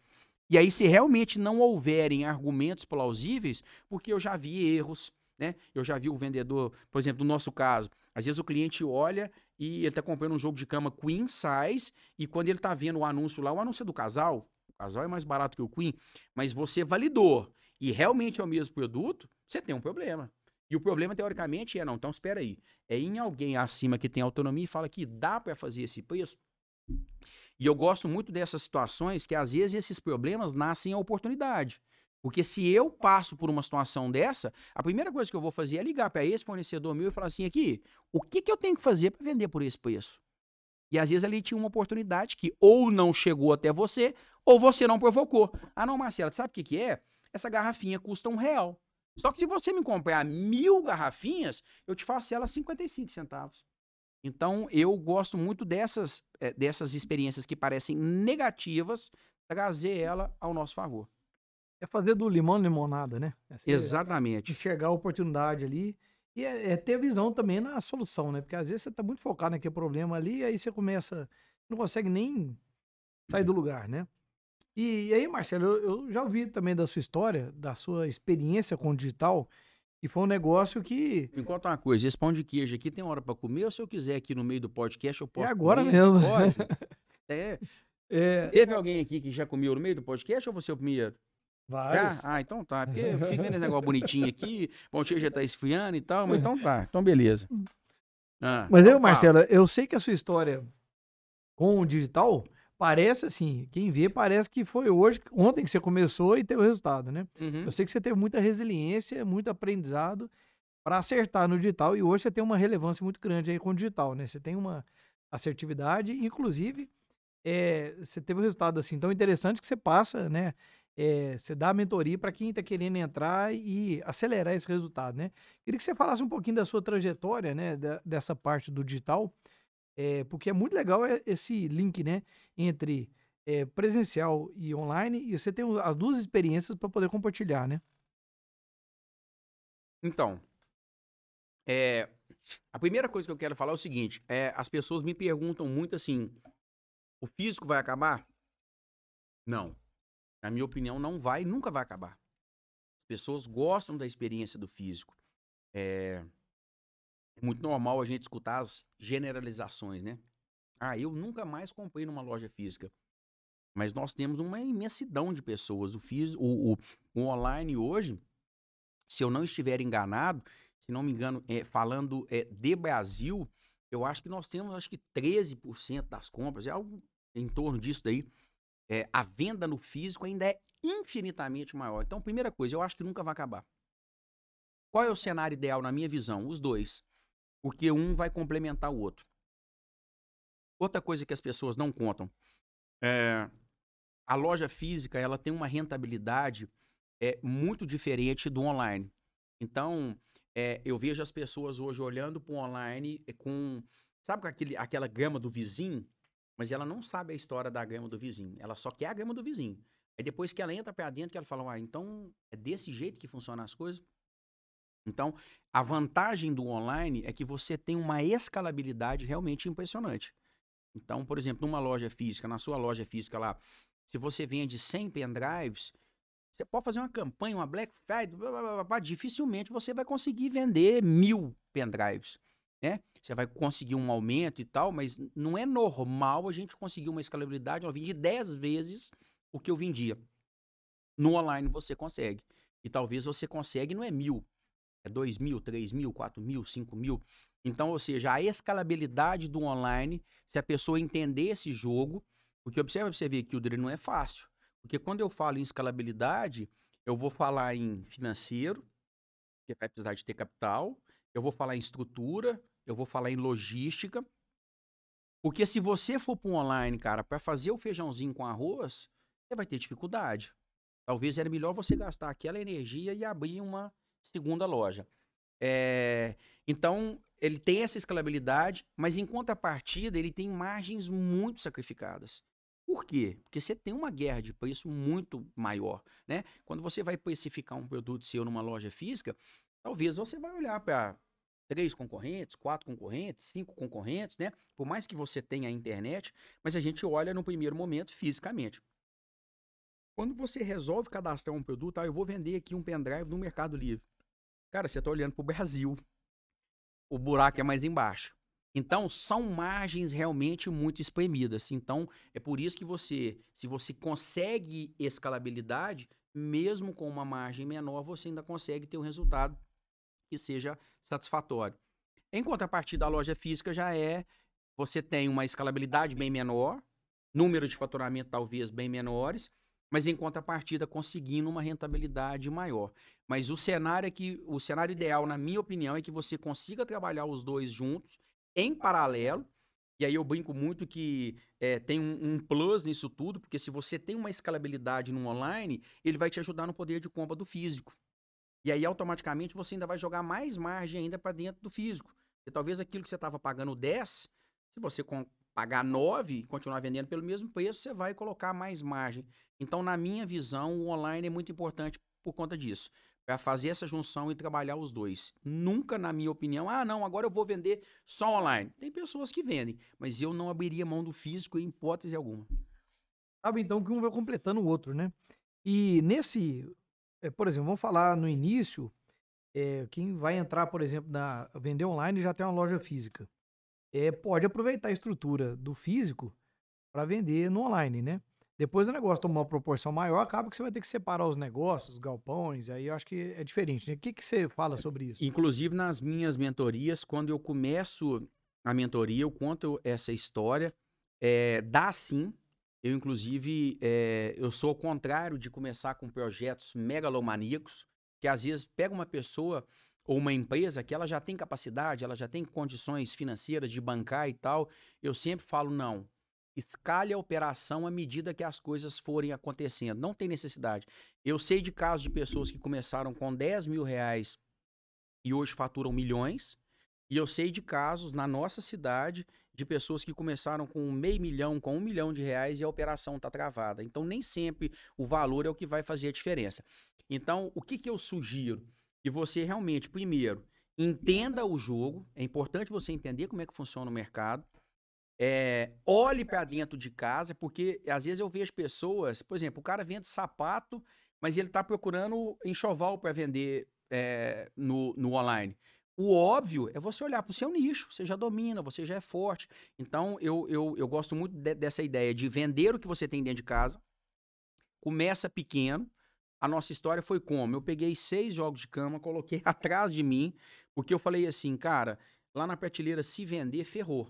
Porque a hora que cair a venda, quando você vai lá na prateleira para pegar o produto, a vendedora vai falar assim: Marcelo, vendeu o produto. E aí você já começa tudo errado. Inclusive, eu, eu falei isso esquecendo. Eu recebi uma orientação de um amigo meu. Falou: Ó, é impressionante. O produto tá na prateleira, ele pode estar tá encalhado. Você fala, ah, então eu vou vender ele para começar. A hora que você anunciar o produto, que vendeu o produto, você chegar lá, a menina vai falar, Marcelo, acabei de vender o último. Então eu fui muito bem orientado por um amigo, inclusive você conhece, foi o Aguilar. O Aguilar falou comigo, ó, já passei por essa experiência, não faz isso não, porque você tá começando e aí, ah, não, não, você vai ter que cancelar, a reputação vai lá no chão. Então eu escutei o conselho, peguei seis jogos de cama, coloquei atrás de mim, foi um jogo, dois jogos, três jogos, quatro jogos, seis jogos. E aí foi 6, 12, 18, 24, 36. Quando chegou em 48 jogos, eu falei, opa, a brincadeira tá ficando séria. E aí eu fui, resolvi dar o segundo passo. Então, esse segundo passo, eu peguei uma colaboradora nossa, falei com ela, olha, nós estamos a fim de fazer esse, esse, esse projeto. Você topa vir com a gente? Ela falou, topo. E aí, nessa hora, nós começamos o nosso e-commerce. E aí, já numa estrutura separada, já começamos a fazer compra para ele, né? E começou um jogo de toalha, depois foi o jogo de cama, depois foi o lençol, depois foi a toalhinha é, de lavabo. E aí as coisas foram começando, foi escalando, e aí cada uma dessas etapas, gente, aí precisou de uma segunda pessoa, porque aquela pessoa que fazia de tudo, né? Eu tinha uma pessoa que fazia de tudo. Ela cadastrava produto, vendia, ela emitia a nota fiscal, no final do dia ela embalava, porque o movimento ainda era muito pequeno. E aí, à medida que as coisas foram acontecendo, precisou de uma segunda pessoa, já era a pessoa que ia embalar, responder pergunta e tal. Então, é uma, uma das dicas que eu dou é, na minha opinião, comece devagar, vai entendendo o seu negócio, vai entendendo o jogo, e à medida que as demandas forem aparecendo, você vai investindo no seu negócio. É interessante. Mas para você chegar a ter o resultado, você já tinha uma experiência de tentar vender em loja online de, de mais tempo que, não, que demorou a dar certo, não teve isso? É, é, você fala entre começar a vender. Entre você começar a ter o resultado e o início da experiência ah, do online. com certeza. Primeiro que eu fiquei quase três anos enrolando, né, Kilder? É, a gente que fala tanto de atitude, né? Se você me permite, eu vou falar de novo aqui. É, a mania nasceu é, quando eu saí do, de um determinado treinamento. E aí, na, na, na indução que o treinador estava fazendo, ele falou assim: agora pense agora no seu sonho, pense num, num sonho, pense em algo. Que... Tá", e aí ele foi falando, eu fiquei até meio depressivo, que na hora não veio nada na minha cabeça. Eu falei, cara, será que eu não tenho sonho, não? E, né, eu pensei assim, ah, cara, tô casado, minha família, esposa, três filhos, tem minha casa, tem meu trabalho, tava tudo certo. Então era como se eu não. E aí ele foi falando, eu fui até, falei, mas não é possível, não tem nada para poder. Aí ele, no meio, de um, no meio da fala, ele falou assim: pense em algo aí que está desafiando, alguma coisa que entra disso, sai disso, você não dá conta de fazer, um sonho que você não consegue colocar em prática. Quando ele falou isso, eu falei, opa. Aí a ficha. Aí a ficha. Porque, na verdade, Kilder, eu fiquei três anos querendo vender online. Mas eu não sabia por onde. E eu acredito que várias pessoas que estão me escutando aqui agora também vão falar. Eu também estou nesse mesmo processo. Para você ter ideia, o último episódio, de, antes de começar, eu chamei uma gerente minha, entreguei uma balança, uma trena para ela. Falei para ela: olha, você vai medir e pesar todos os produtos da loja, faz uma planilha de Excel e a hora que estiver pronta, você me fala para nós começar a vender lá no online, tá? Beleza, beleza, tá bom. Isso foi na segunda-feira. Quando chegou na terça-feira, ela me ligou e falou assim: Marcelo, deixa eu te contar uma coisa. Terça-feira, agora, 4 horas da tarde, eu devo ter feito mais ou menos uns 50. Nós temos 2 mil produtos. e aí eu parei de novo. E aí, Kildre, eu gosto de contar essa história, inclusive. Isso é uma forma de procrastinar, né? Inconsciente. Achar uma dificuldade. É. Eu já identifiquei isso em mim. É, eu. Quando eu tô com um desafio ali, eu arrumo uma coisa pra, pra fazer, justifica que eu tô fazendo, É, mas que vai me, me travar. é, eu acho que é uma forma de procrastinar, mas principalmente o, o- a guerra nossa aí, cara, é o não desistir. Essa palavra de não desistir, ela deveria ser muito forte. Quando a gente luta por algo mesmo, várias coisas nós conseguimos, Kildre, porque nós não desistimos. E aí naquela hora eu desistia. Então aparecia o problema, eu desistia. E aí, cara, quando deu o gatilho lá, eu lembro que na hora eu falei, cara, amanhã, desculpa a palavra de novo, amanhã eu começo essa porra de qualquer jeito. De qualquer jeito, vai, vai vender, nem que seja, mas amanhã eu começo. E, cara, e foi desse jeito. Eu cheguei, o que, que eu tenho que fazer? Liga pra um, liga pra outro e tal, pega seis jogos de Agora vai. Agora vai. Mas E aí, aqui, só, só pra, E aí, eu, na, na minha mentoria, eu falo, naquela hora, Kildre, eu precisei de muito mais atitude do que know-how. Eu não sabia nada. Nada. Então, ou seja, eu precisei de muito mais atitude do que know-how. Porque know-how eu não tinha. E aí eu fui aprendendo, fui dando cabeçada e parará. Pois é, mas para pra pensar. É, eu já me peguei diversas vezes analisando atitude e know-how. É, quando a gente começa a ir demais pro know-how, acaba que, por exemplo, vamos falar do plano de negócio. Lembra do plano de negócio? Vamos montar o negócio. Aí você vai lá, vai montar um plano de negócio. Vou vender tantas peças dessas, tal, tal, tal, pro cliente tal. Às vezes você gasta tanto tempo ali que você começa a ter uma. é, até desmotiva. Porque você começa a ver tanta dificuldade. E se você for, for ver todas as dificuldades que você vai ter antes de montar o negócio, você tem que estar muito convicto que vai dar certo. É. né? A visão de dar certo tem que ser muito maior. E aí a gente tem hoje a energia das startups, o cara vai lá e faz, depois vê se dá certo. Que é o contrário disso, né? O cara não planeja, vai lá e faz, e se deu certo, o trem cresce. E muitos dão certo. Por quê? Porque o cara faz, aí começa a passar os perrengues, ele acha uma solução. Acha outra, acha outra. E entrou nisso que você falou, por quê?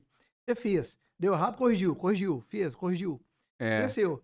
É. E talvez você ficasse naquela de planejar, planejar, aprender, para depois entrar, não sei o que e tal. E eu gosto muito, cara, do exemplo do Waze. O Waze, quando ele vê alguma coisa de errado, ele não para e fala assim, ô Kilder, ferrou, vamos trocar a rota. Não, cara, ele corrige a rota e vambora. Vai embora. E a vida tem que ser assim, né? Eu lá em casa também, eu tento le- levar várias vezes, quando a gente passa por alguma dificuldade, eu falo, Flávia, hoje a vida não dá tempo de sentar e ficar reclamando e chorar, não. Deu errado, vambora. O que, o, o- é- é- é- é- o que, que tem pra hoje? Né? Outra frase do meu pai. Meu pai fa- falava muito. Meu pai foi aquele cara que. Os ensinamentos do meu pai vão ficar. Várias vezes eu chegava lá em casa lá e era de propósito. Tinha um pão de sal com café e manteiga. Eu falei, pai, mas só tem isso? É, é o que tem pra hoje. Então eu, eu, eu sempre guardei isso pra mim. Então eu falei, Flávio, é o que tem pra hoje. O que tem pra hoje é isso. Vambora. Então, cara, é isso mesmo. Não dá pra ficar reclamando da rota, não. Eu, eu gosto muito dessa me- metáfora do Waze. Cara, o Waze não vai ficar te reclamando, ah, o congestionamento, porque teve um acidente. Não, não, não, não, não. Recalculando a rota melhor e vida que segue. Então, cara, isso tem que fazer parte da nossa vida, porque deu errado, tá. Já tá ruim do jeito que tá. Nós vamos sentar aqui agora e vamos ficar reclamando. Muda a rota, acelera e vambora.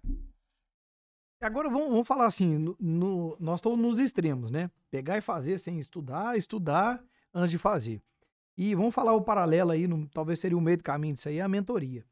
Porque eu vejo, cara, nós estamos numa pegada hoje muito interessante, e é claro que tem mentorias e mentorias, né? Mas vamos pensar assim, você pega alguém que está com a experiência, que deu certo, e vai fazer uma mentoria ou um curso. é, é um acelerador de resultado, né, cara? Porque assim, ele vai te falar, cara, isso vai dar problema, isso vai dar certo. Você tá fazendo isso errado. E aí, tal, talvez você tenha algum caso para compartilhar da mentoria que você deu, de alguém que você falou assim, cara, o cara tá errando isso e é, ele entendeu e a chavinha virou. Ou ele não entendeu até hoje, a chavinha não virou. E que vem aí? Ó, vamos lá.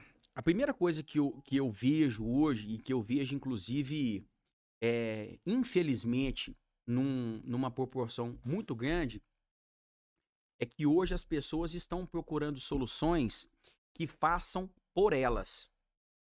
E, Hilder, isso não vai dar certo. Não vai dar certo. Então, sempre que, que a gente, na minha opinião, sempre que a gente busca por algo, cara, tem que ser algo para nos fortalecer e que eu consiga executar isso. Então, quando você procura é, Vamos pegar o personal. O personal é quase uma mentoria. Concorda? Demais. O cara é professor de educação física, talvez ali ele é um, tem fisioterapia e barará, barará, barará. Eu sei de pessoas que pagam personal e não vão. Então, a primeira ideia que você tem que ter é isso. Eu sempre falo muito. Eu não vou estar por vocês. Eu vou estar com vocês. Então, ao contratar uma mentoria, um personal, Leve isso para você, porque senão você vai perder tempo e dinheiro. Então, a primeira, a primeira dica que eu dou é isso. E, infelizmente, eu vejo muitas pessoas querendo essa receita mágica. E realmente é muito bom. Mas não existe, cara. Esse mundo não existe. Entendeu? E detalhe: se aparecer alguém para poder fazer, você ainda vai ficar refém dele. Amanhã, quando ele falar, Kilder, eu tô indo embora. E aí? O mundo vai e desaba. Aí tem muito empresário que tá naquela montanha russa, né?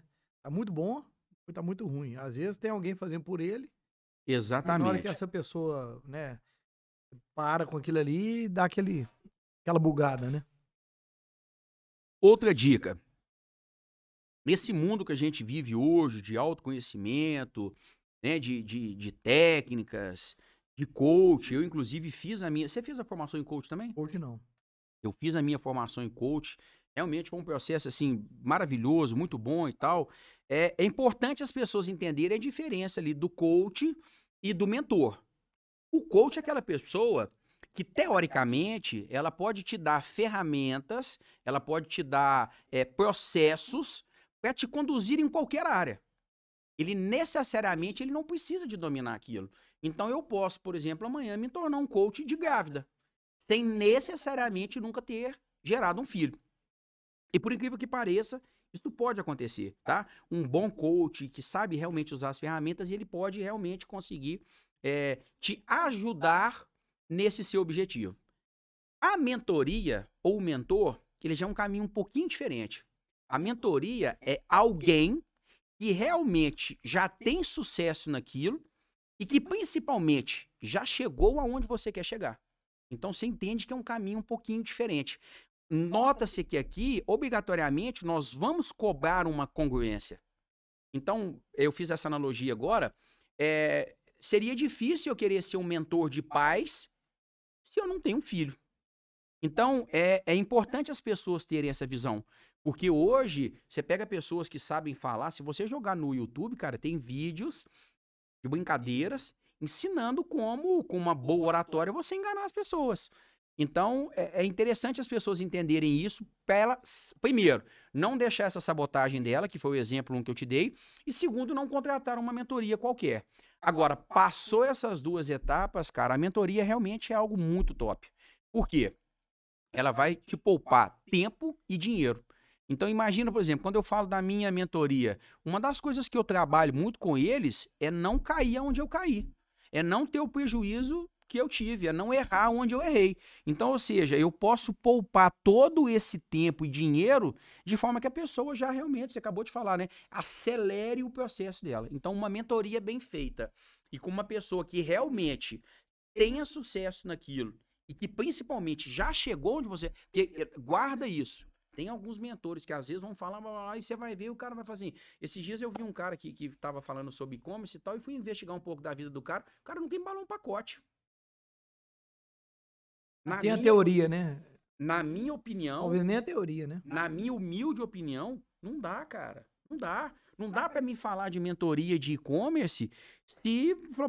Cara, mas você nunca emitiu uma nota fiscal, você nunca embalou um pedido, você nunca entrou no marketplace lá e viu toda aquela pipinaiada que é cheia dos. né? Então, a questão da mentoria é muito, é muito legal e muito sadia quando você faz a escolha certa. E principalmente, para me fechar com chave de ouro aqui a minha fala, quando você está no seu momento certo. Eu, eu escutei uma frase uma vez que é, às vezes a gente pode é, estar com o profissional mediano, mas se nós estivermos na nossa melhor fase, nós vamos ter os melhores resultados. E se nós invertermos, eu peguei o melhor profissional que existe, o, o top, mas se eu não estiver no meu melhor momento, a gente sabe que realmente o resultado não vai acontecer. Agora eu vou te fazer uma provocação, então. Vamos falar do melhor momento. Sabe o que, eu observo? A maioria dos empresários, maioria, tá? Vamos generalizar agora. Toma uma decisão mais severa na hora que tá, o bicho tá pegando. Tá quebrando, tá, tá numa situação grave. Aí ele toma a decisão. Procura consultor, é, vai fechar as torneiras, vai dar um jeito de mudar as coisas. É, sei lá, vai se inovar de alguma forma. E tem o outro lado, aqui é a pessoa que tá tudo certo, igual você falou naquele momento, não, tá tudo certo, a vida tava tranquila, veio o insight e falou, não, vou colocar aqui o projeto em prática. E não sei se isso faz sentido para você, mas é, como que nós, empresários, se pegasse esse momento que tá tudo bem e vir com esse, essa inovação, vir com essa outra coisa, esse outro projeto, com uma consultoria, com a mentoria naquele momento, como que fica muito mais fácil, né? Porque às vezes a gente é, espera que o momento tá sob pressão, né? Tá no momento que o negócio está deixando de existir para poder tomar aquela decisão. E a pessoa está naquele momento no pior momento, mas ela vai ter uma grande motivação, porque peraí, ou eu faço ou eu quebro, uhum. né? E quando a pessoa está naquele momento, né? O que, que, será que precisa de ter para trazer essa motivação? Porque vai dar trabalho, é. concorda? Uhum. Você vai tirar da zona de conforto. Você está tudo tranquilo, de repente, ah, vamos montar um e-commerce para bombar. É montar outro negócio. É. É começar do zero. É. Né? É. É, só é, deixando claro, a, a hora que eu falei do momento, eu não, eu, eu não me referi ao momento que nós estamos vivendo, não. É o meu momento da minha entrega. Vamos pegar esse, esse, essa fala aqui, inclusive, eu vou até dar o nome, porque eu sou fã dele, é o Mateuzinho. E aí a gente conversando sobre é, alimentação, nutrição e tal, e tal, e tal. E ele virou para mim e falou comigo assim, Marcelo, é, o meu melhor resultado foi com aquela que, na avaliação da, da comunidade, é a nutricionista mais simples. Mas por quê? Porque eu estava no meu melhor momento. Então, o melhor momento não é das coisas estarem bombando, não. É de pegar e fazer. Entendeu? Então, o que eu quis dizer a de. Sua escolha. Exatamente. O seu momento, é agora. Exatamente. O seu foco, né? Vamos é, assim. é aquela diferença entre o fazer e o know-how. Então, amanhã, por exemplo, você resolve correr. É, de repente, é, você vai pegar um corredor aí mequetrefe, ou talvez vai ficar vendo vídeo do YouTube, mas você estava num momento tão foda com você mesmo, de persistência, de disciplina, que vai e vai dar certo. E às vezes você tem uma pessoa que vai pagar a melhor consultoria, vai pegar o professor mais pica que tiver e vai dar errado. Por quê? Porque ela não estava no melhor momento dela.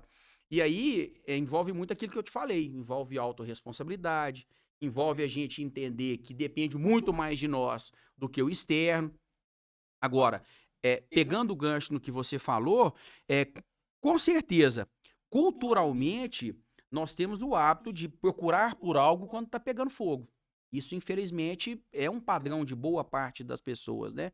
É, e apesar de ser uma boa solução, porque vai ajudar, mas é, quem traz isso é, para a sua rotina, mesmo quando tá dando tudo certo, ela ainda está procurando melhorar. Tem um ditado até que fala, né? É, se melhorar, melhora. Então eu acredito que dá sim. Dá para você pensar nos dois. eu te confesso, Kildre, que por incrível que pareça, de vez em quando eu me pego pensando na nossa história, é, os maiores crescimentos nossos foram nas crises, você acredita? Nós inauguramos uma loja em Formiga em plena pandemia. Nós inauguramos uma loja em Formiga em plena pandemia, quando fechou o contrato assinado, tudo prontinho. E aí eu cheguei a ligar pro proprietário. Falei com ele, ó, aqui, pensando bem e tal, e tal, e tal. E ele, não, não, mas pera aí, vai dar certo, mas espera aqui, tarará. Aí eu chamei o Ricardo, falei, Ricardo, ó, tem isso aqui e tal. Ricardo, não, vambora. Tem três anos que a gente tá procurando ponto de formiga, três anos que a gente tá namorando, então vambora, vambora.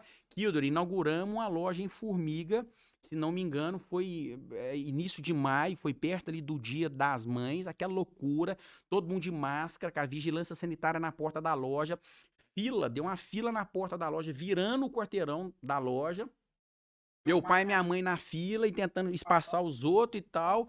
Então, ou seja, é, é, quem em sã consciência iria falar assim, não, vamos abrir uma Tá certo que eu não quis abrir uma loja, eu não sabia que iria vir o coronavírus. Escolha, né? Nós batemos o martelo da loja antes de estourar o coronavírus. Mas o que eu quero. E deu super certo. Hoje está lá a loja, uma das lojas que mais faturam nossa. Mas o que, que eu quero te contar isso, cara? É, um, todas as vezes que nós tivemos picos de crescimento, foram na crise. Então a crise, por mais que a gente não queira passar por ela, ela te exige um comportamento diferente. E se você sabe fazer essa leitura, porque nós paramos e olhamos para a empresa de uma forma que nós nunca tínhamos olhado. Você começa a medir, não, mas espera aí, por que está fazendo esse café e está sobrando isso aqui e está jogando isso fora todo dia? Então, aquilo que não era medido, que era menosprezado, ele começa a ser medido. Então, a oportunidade que a crise te traz ela realmente é capaz de produzir resultados extraordinários que talvez aqueles bons momentos não te traga. É, com certeza. Fazendo um paralelo com a saúde, é aquela hora que começou a doer, você vai no médico, o médico, pera aí, o negócio tá ficando sério. Opa, pera aí, vou voltar pra dieta, vou pra é. atividade é. física. É. Né? Então, com certeza, cara. É, bem interessante, Marcelo. E aí, então, agora eu vou te pedir uma dica de ouro, né, para quem Tá, eu, eu gosto sempre de deixar uma dica aqui, você já deixou aqui em números, né? É, para quem tá começando e tá passando perrengue. Então o cara tá começando, que o início, né, tem aqueles perrengues, ou então aquela pessoa que tá naquele momento desafiador e precisa de uma, uma injeção de ânimo. O que, que você poderia falar para essa pessoa? Eu te, eu te confesso que você tinha falado isso comigo, nós chegamos a bater um papo antes, né? Eu, como sempre, muito assim no, no. Não precisa ser. No alvivão. É, é, não, não, não fiquei lá projetando na minha cabeça, porque eu, eu sou muito assim, cara, vai lá e fala, tem que fazer e tal e tal. É, e vou te falar aqui, talvez, algumas. Não vou te falar uma dica, não. Eu vou te falar, principalmente o que eu vivo. Eu, eu procuro ser um cara muito verdadeiro. Eu procuro falar aquilo que eu faço, eu procuro falar aquilo que eu vivo, eu procuro falar aquilo que eu experimento, né? Então, assim, é, a primeira coisa antes de tudo, cara, e nós conversamos isso mais cedo um pouquinho aqui antes, é estar com seus valores alinhados. Eu, por exemplo, a minha vida mudou muito depois que eu alinhei os meus valores. É, então, trabalho, família, saúde, é muito importante. Em algum momento você vai ter que enxergar para isso. Se você talvez não faça a menor ideia do que eu esteja falando, Começa a dar uma pesquisada, começa a ler um pouquinho, mas isso norteia a nossa vida, né? Então, por exemplo, o cara que trabalha demais, trabalha demais, trabalha demais, é porque o valor trabalho para ele está em primeiro lugar. E automaticamente esses dois aqui vai estar pagando essa fatura. É, o cara também que tá só vivendo a família e é porque a família tá aqui em cima e por mais que seja muito legal, mas ele também tem que olhar para os outros. Então, este equilíbrio e esse posicionamento faz muito sentido. E, na minha opinião, cara, é, a maioria das pessoas que querem empreender, elas colocam um trabalho e quem vai pagar essa fatura é família e saúde. Então, a primeira dica que eu dou é isso. Família e saúde não pode pagar essa fatura. Primeiro que a família é o bem mais importante que a gente tem na vida. Não tem nada melhor do que hoje encerrar o dia e chegar em casa, para que você abre a porta e vem aquela... É. Eu, eu, eu arrepio de falar. Então, a família... É o melhor salário, né? É o melhor salário. A família não pode pagar essa fatura. E a questão da saúde, se você não tiver saúde, você não vai viver nenhum dos outros dois que eu acabei de falar. Por isso que nós temos que estar em saúde, cara, pra gente estar tá vivo. Uma vez eu escutei, o cara virou pra mim e falou assim: irmão, se você não tiver saúde, você não vai ver o seu filho crescer. E essa é a verdade.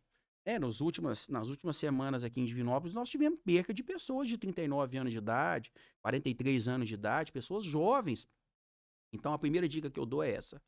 Alinhe esses valores seu, dê atenção, entenda o papel de cada um desse, para você poder entender quem é que vai pagar essa fatura. E aí já fica a minha dica. Não deixa a família a saúde, não, porque é onde realmente. E é, muitas pessoas têm essa questão do trabalho em excesso como algo até. Cara, eu fui criado assim. Eu, meu pai falava para mim: você tem que ser o primeiro a chegar na loja e o último a sair da loja. Apesar disso ter sido muito grato para mim, eu ter aprendido muito, eu, graças a Deus, consegui melhorar muita coisa. Porque isso daqui, a família e principalmente a saúde, tem que estar tá antes disso. Senão nós vamos chegar no final, talvez conseguindo o que a gente quer, e ou sem família ou sem saúde. Então não dá. E a segunda dica que eu dou é aquilo que eu falei para você é, do fazer. É, todos os dias, quando a gente sai de casa, cara, não tem outra alternativa a não ser, cara, eu vou sair para fazer o que tem que ser feito. Então, é, por mais que lhe faltem recursos, por mais que lhe falte, talvez, vontade, por mais que é, as suas condições não são as favoráveis, mas tem algo que ninguém te toma, que é a vontade de fazer. Então, todas as vezes que você estiver 100% comprometido, todas as vezes que você sair de casa, todas as vezes que você acordar e você estiver comprometido com o seu propósito, cara, vai dar certo vai dar certo. Eu não conheço ninguém até hoje nessa vida que está comprometido com o seu propósito e que deu errado. Então, é, as duas dicas que eu, que eu deixo aí, e que realmente é o que eu vivo, né? Lembrando que eu fiz questão de frisar, tem dia que a gente não tá legal, tem dia que a gente não tá bem, tem dia que dá vontade de sumir do, do mapa, né? Porque às vezes quando a gente fica falando, parece que a gente tá falando só de, de coisas boas e tal, e tem dia que realmente tá tudo errado, da vontade de sumir no mundo. Mas mesmo nesses dias, cara, é isso. Eu tenho um propósito, eu tenho um objetivo, e se todo dia que a gente levantar de manhã, cara, se eu tiver comprometido com ele e der os meus 110%, cara, vai dar certo. É, realmente, Marcelo, você falou um negócio bem legal. Essa conta que às vezes a gente manda para o lugar errado, né, para o centro de custo errado. Você vai lá, exagera daqui e depois e infelizmente, cara, às vezes acontece muito, né? É, a pessoa gasta ali, né, é até um jargão isso aí, 40 anos da vida gastando a saúde, chega aos 40 anos com dinheiro, depois gasta o resto da vida ali perdendo dinheiro para restaurar a saúde, né, fica 40 anos perdendo a saúde, 40 anos tentando recuperar a saúde e gastando o dinheiro que acumulou. Então, realmente, esse equilíbrio aí é legal, né? E dá para fazer, dá para você organizar, ah. colocando como valor, fala assim, ó, eu tenho que fazer, acaba que você vai arrumar um jeito, né? Você é. vai se organizar dali, organizar dali, colocar um limite dali. É. E também é, eu percebi muito, depois que a Lívia nasceu, que a gente começa a ser mais objetivo para conseguir chegar mais cedo em casa. Isso traz o resultado, né? Você foca, é. você tem mais resultado, você acelera. Ah, eu tenho que fazer, eu ia fazer em uma hora, consigo fazer em meia hora. É, mas é, eu acho muito importante é quando a gente tem essa consciência. Porque, por exemplo, é, eu escutei uma frase do meu pai uma vez, cara, que meu pai virou e falou assim: Eu queria ter visto os meus filhos crescido, crescendo. Cara, é uma frase muito forte.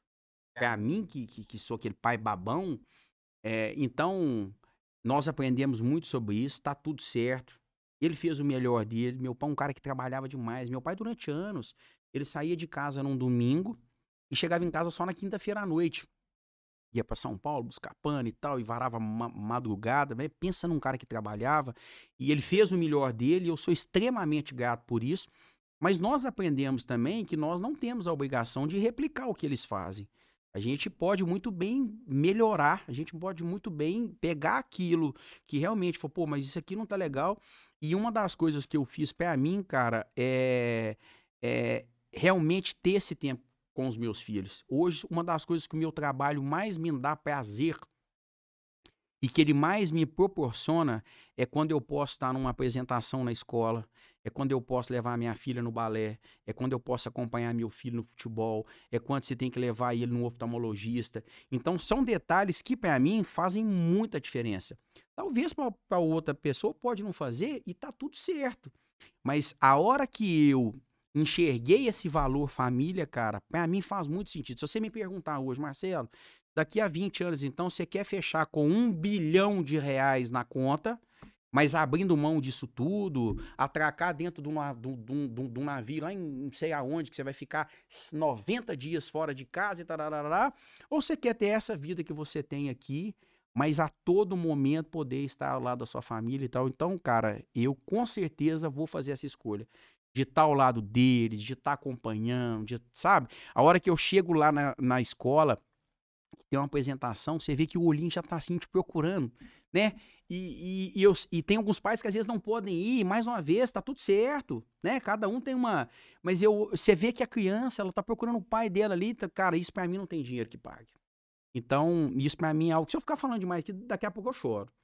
Então, isso realmente é algo para mim que faz muito sentido. Hoje, todas as vezes que eu trabalho, uma das coisas que realmente eu mais agradeço, que eu mais é, é, tenho gratidão pelo meu trabalho, é por ele me proporcionar esses momentos. De estar ao lado dos meus filhos, de estar ao lado da minha esposa, de poder fazer aquelas coisas simples. Porque, por incrível que pareça, Kilder, eu tenho pouquíssimas lembranças lá da minha infância curtindo isso com meu pai. Porque o meu pai era um cara que trabalhava muito, cara, muito.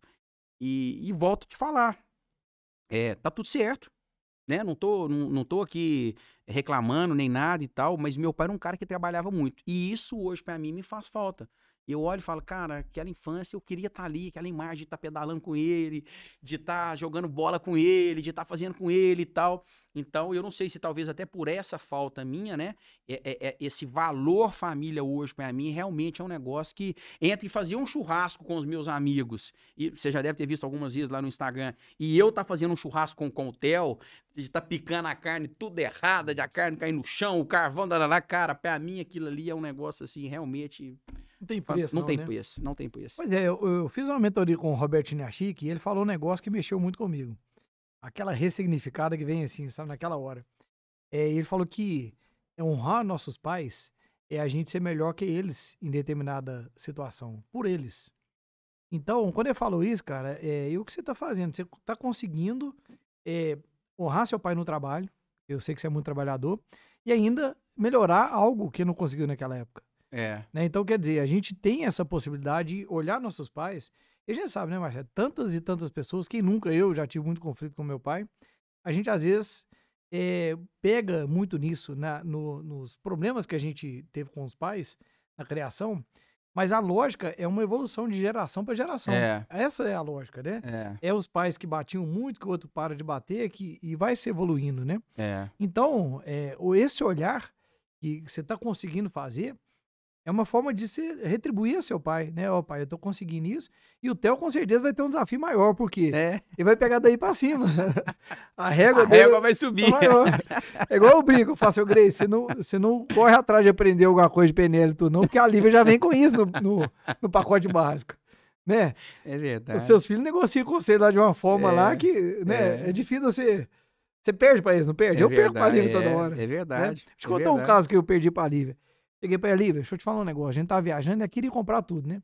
Olivia, deixa eu te falar. A partir de agora eu vou te dar um dinheiro. Todo mês. E vou te dar um dinheiro bacana. E você vai decidir tudo que você quer. Mas eu não vou te dar mais coisas, não. Eu não quero, não, pai. Não quer dinheiro. Não, Olivia, mas é bom. Eu vou te dar uma mesada e você escolhe o que, que você quer, para ela ter noção, né? Eu acho que tá entrando nessa fase. E aí, beleza. Falei com ela, né? Começou a entender, beleza. E ela não pediu dinheiro, não. Né? Eu falei assim, Olivia, você tá merecendo dinheiro. Aí um dia desse, cheguei e falei assim, Olivia, deixa eu te contar um negócio. Você tem que aprender a cobrar seu direito. Até agora eu falei que você podia pegar seu dinheiro, pedir o dinheiro, você não pediu, eu não te entreguei. Aí falou assim, papai, você tá precisando de brincar mais com a Levinha, ficar mais com a Levinha. Eu falei assim, não, parece que não tô entendendo, né? Olha que quer ver me cobrar. É, Já é. que é pra cobrar, pai, então você tá precisando ficar mais com a Levinha, né? É, é, essa criançada hoje, elas já vem, já vem PHD já. É uma realidade. Ô, Marcelo, eu queria que você contasse também, eu sei que você tem uma, é, parece que é seu avô que fala que quando você tá precisando de mudar de cabeça, dá uma viajada para São Paulo. É seu avô que falava isso? Eu lembro é, não, meu pai. Seu pai. Meu pai. É, é, a gente, inclusive, aprendeu isso na PNL, né? De, de ampliar o nosso mapa aí. É, meu pai sempre falava. Porque o que que acontece, cara? É, São Paulo é a capital de tudo. Tudo acontece primeiro em São Paulo. O cara que nunca foi em São Paulo, a pessoa que nunca foi em São Paulo, ela obrigatoriamente ela deveria dar um pulo lá. E o meu pai falava, falou, ó, se você tá à toa, não tiver nada para fazer, você dá um pulo lá em São Paulo lá que parado naquela 25 de março lá, você vai estar tá aprendendo alguma coisa e, se possível, ganhando dinheiro. então ele sempre falava isso. E eu gosto muito dessa ideia, cara, de, de, de ampliar as percepções, de ampliar o, o, o, o conhecimento, né? aumentar essa, essa, essa riqueza. Inclusive, eu tenho uma frase que eu gosto muito, Kilder, que é assim, ó. Algo que você ainda não tem na sua vida ou não conseguiu na sua vida, com certeza é por algo que você ainda não aprendeu. Eu, depois que eu escutei isso, eu falei, cara. E aí você volta. Quantas coisas você está fazendo hoje que você aprendeu? Então, muitas das coisas que nós não temos na nossa vida ainda, talvez é por algo que você ainda não aprendeu. Então, por isso que eu acho que é importante essa busca por conhecer, ela faz muita diferença. Porque toda vez que você aprender alguma coisa nova, você vai aplicar alguma coisa nova. Aplicando alguma coisa nova, você vai ter um resultado novo, né? Então, é, essa fala do meu pai aí, ela vem muito de encontro com isso, né? Eu acho que ele estava querendo falar, vai para o mundo para você poder aprender. E é isso. Isso vai trazendo experiências mais ricas, vai aumentando a nossa caixinha de ferramenta. E eu sempre gostei de escutar ele. É, cara, fantástico. Marcelo, quero agradecer demais. Foi um episódio fantástico. É, consegui ver bastante características importantes que eu observo que faz resultado para que faz sentido para você chegar onde você chegou. É, e eu fico curioso para saber como que vai ser os próximos anos, né? Daqui uns 10 anos, como que vai estar tá esse crescimento, como vai estar, tá, é, né, continuando essa energia aí e como essas crianças suas também vão estar tá absorvendo isso aí, né? Com certeza eles, uma hora ou outra, o pai, quero ir lá para a loja, quero fazer isso ou, ou não, né? É, e se não quiser ir também pro comércio, tá tudo certo também, né? Tá tudo certo. Tá tudo certo. Não quero agradecer muito, tá? Parabenizar aí pela sua história de empreendedorismo, pela é, né, os, as grandes frases que você trouxe do seu pai. Eu vejo que é uma coisa que você traz isso com, com orgulho, com admiração. É, parabéns aí por essa percepção, é por todo esse resultado. Agradecer a sua presença aqui e agradecer todas essas experiências compartilhadas. É, eu que mais uma vez te agradeço também. É importante eu te falar também que eu citei tanto meu pai aqui, né? Porque realmente é, é, é, ele tem muitas essas sacadas e tal, mas eu não posso deixar de falar da minha mãe, porque realmente é, é a base de tudo. Pensa numa mulher forte, guerreira, batalhadora e sucesso é, é, a forma como você trata a sua mãe é a forma como a vida te trata, né? Você já deve ter escutado essa frase lá da constelação. Mas que eu não ouvi. Nunca ouviu? Não. Mas é, faz muito sentido, viu? Faz muito sentido. A forma como você trata a sua mãe é a forma como a vida te trata. É, e, cara, a minha mãe também é, assim, sabe? É aquela pau pra toda obra, tá sempre do nosso lado. É, naquela época, lá no passado, muito remoto, que as coisas eram mais difíceis e tal, às vezes ela tava com um dinheirinho ali, e às vezes, ó, oh, mãe, aplica seu dinheiro. Não, deixa meu dinheirinho aqui, se vocês passarem alguma dificuldade, pra me ajudar vocês e tal. A minha mãe sempre foi assim, ó, muito sábia, muito ponderada. Então é só deixar esse registro também, porque às vezes, né, a gente fala, fala, fala, fala, expunhar de caso do meu pai, porque realmente ele, ele sempre tinha essa sacada, sempre era o nosso exemplo ali do trabalho, por estar trabalhando com ele e tal. Mas a minha mãe também, eu tenho uma, eu tenho uma, uma gratidão e honro demais ela, porque é aquela. Hoje tem uma frase aí que a galera adora falar, que é o tal do mulherão da porra, né? Tem um negócio assim. A minha mãe é aquela assim, ó. Então, eu quero aproveitar esse momento aqui para poder também falar que é, muita coisa do que eu vivo, muita coisa do que eu pratico, eu devo a ela.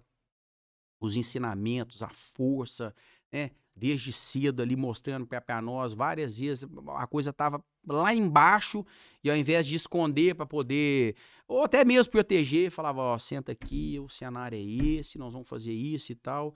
Então eu quero deixar isso registrado e te falar também que a minha admiração é recíproca. Fico feliz por tudo que eu escutei. Tomara que isso faça sentido para quem está nos escutando aí do outro lado. E eu acho que a vida, um dos.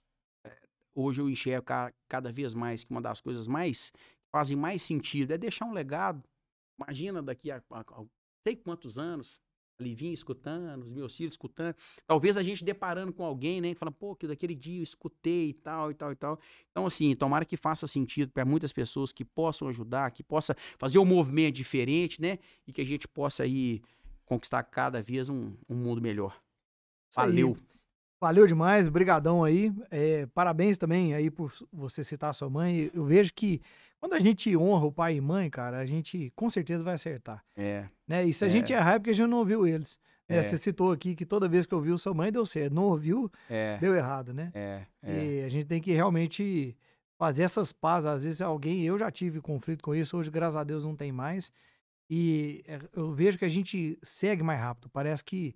É, sabe quando você tem uma carreta? Parece que tem uma carreta te segurando. É. Na hora que você faz essas pazes, parece que É. agora tem alguém te acelerando. Eu falo, Kildre, que eu sou um cara que, é, não só eu, mas vou até responder pe- pelos meus irmãos, porque hoje nós estudamos constelação, entendemos de constelação, de ordem, de hierarquia, de pai, de mãe e tal, mas eu não tinha isso lá no passado. Mas eu tive muita sorte, cara, porque isso acabou acontecendo, não sei de forma natural ou não, mas, cara, eu nunca aumentei um tom de voz pro meu pai, eu nunca quebrei a regra do meu pai. Eu lembro que com 18 anos de idade, o meu carro, comprado com o meu dinheiro, fiz umas estripulias aí, e meu pai foi lá, guardou meu carro na garagem e falou comigo, falou, seu carro vai ficar guardado na garagem e o dia que você virar homem, eu vou te liberar o carro de novo. Isso se eu não vender ele. Hildre, meu carro ficou na garagem, sei lá, cara, 90 dias, pneu murcho, dois dias de poeira, e eu não fui capaz de questionar ele. Mas assim, eu não fui, eu não, eu não, eu não passei por nenhum, nenhuma, nenhuma prova, nenhum conhecimento, nenhuma formação. Então, então, eu, graças a Deus, eu acho que foi leve, porque isso meio que já veio com a gente. Essa ordem, essa honra, essa hierarquia. Então, a relação com os meus pais, até aquela hora que eu achava, putz, tá tudo errado. Tá errado, mas eu vou respeitar. Entendeu? Então, ou seja, esse respeito por eles, cara, eu lembro muito que meu pai, meu pai não xingava. Meu pai só dele olhar e eu falar, putz, fudeu. Então eu tenho que, eu- nós temos que agradecer muito que nós tivemos essa sorte. Porque várias outras, várias pessoas, né, acabaram, talvez por falta de conhecimento, enfim, por uma série de motivos, nessa rota de choque aí é onde cria aí os emaranhados que a gente entende aí. Mas eu, graças a Deus, fui muito abençoado, porque dificilmente eu batia de frente com pai e mãe, porque a palavra deles pra mim era a última e pronto, acabou. Porque já- eu- bem provavelmente já estavam constel- constelados e veio a constelação Exatamente. de cima para baixo. Né? Exatamente. Então, assim, para quem não, não entendeu, né? Talvez é novo o termo constelação. Mudou minha vida aqui, treinamento. É, tive a honra É. de estar com você lá. Você lembra como que foi importante para mim? E aquele dia lá foi, assim, outra virada de chave. Então, assim, entender aquilo ali, absorver aquilo ali, colocar em prática, que é outro detalhe, né? É, Até colocar em prática, é, muda a vida da gente. Muda. né? Então, é. seja o, como for, honra seu pai e sua mãe, que a sua vida vai transformar. É, Então, E pessoal, entenda que mesmo quando pareceu errado, eles fizeram o melhor deles, o né? melhor que pôde naquela época, nas condições, né? E detalhe pequeno, e detalhe pequeno, te deu algo, te deu algo que é nada mais, nada menos do que a sua vida E você não consegue dar por ele. e que você não consegue dar por ele. É uma coisa que É. não tem como. É, talvez o dia que você colocar um filho na terra, você começa a querer fazer esse pagamento, né? Mas realmente o, que a, a pessoa que entende isso realmente muda a vida dela. Vive mais leve, né? E É, é, é, acho que traz essa energia da gratidão que ela não, não tem preço, né? Isso é muito É. bom, né? exatamente. Pessoal, então é isso aí. Gratidão por você estar acompanhando a gente até aqui. Compartilha com aquele amigo seu que tá precisando ali dar uma guinada na vida, que tá precisando de ouvir umas palavras. Eh, gosto muito de ouvir o Marcelo, porque assim, quando você precisar de um feedback, o Marcelo ele fala. Eu falo assim, não, mas peraí, você quer que eu fale a verdade mesmo? Vou falar, hein? Fala. Então, assim, diversas vezes o Marcelo, tô precisando bater um papo com você, né, Marcelo? E ele fala, e é aquele negócio que você tem que ouvir para você É. movimentar. né? Então, É. assim, a gente trouxe bastante coisa aqui com esse objetivo com que você pensa, peraí, até quando eu vou ficar inventando uma desculpa, É, sendo que eu tô enganando eu mesmo, né? Não é que eu tô enganando, eu tô, quem tá pagando o preço é eu mesmo, né? é, é.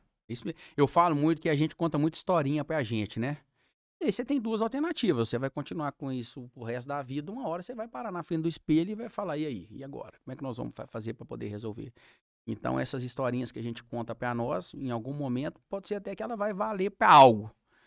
Mas a fatura vai chegar. Vai chegar. Vai chegar. Com juros, correção monetária e por aí vai, né? Isso aí, pessoal. Gratidão, um abraço. Valeu, tchau, tchau.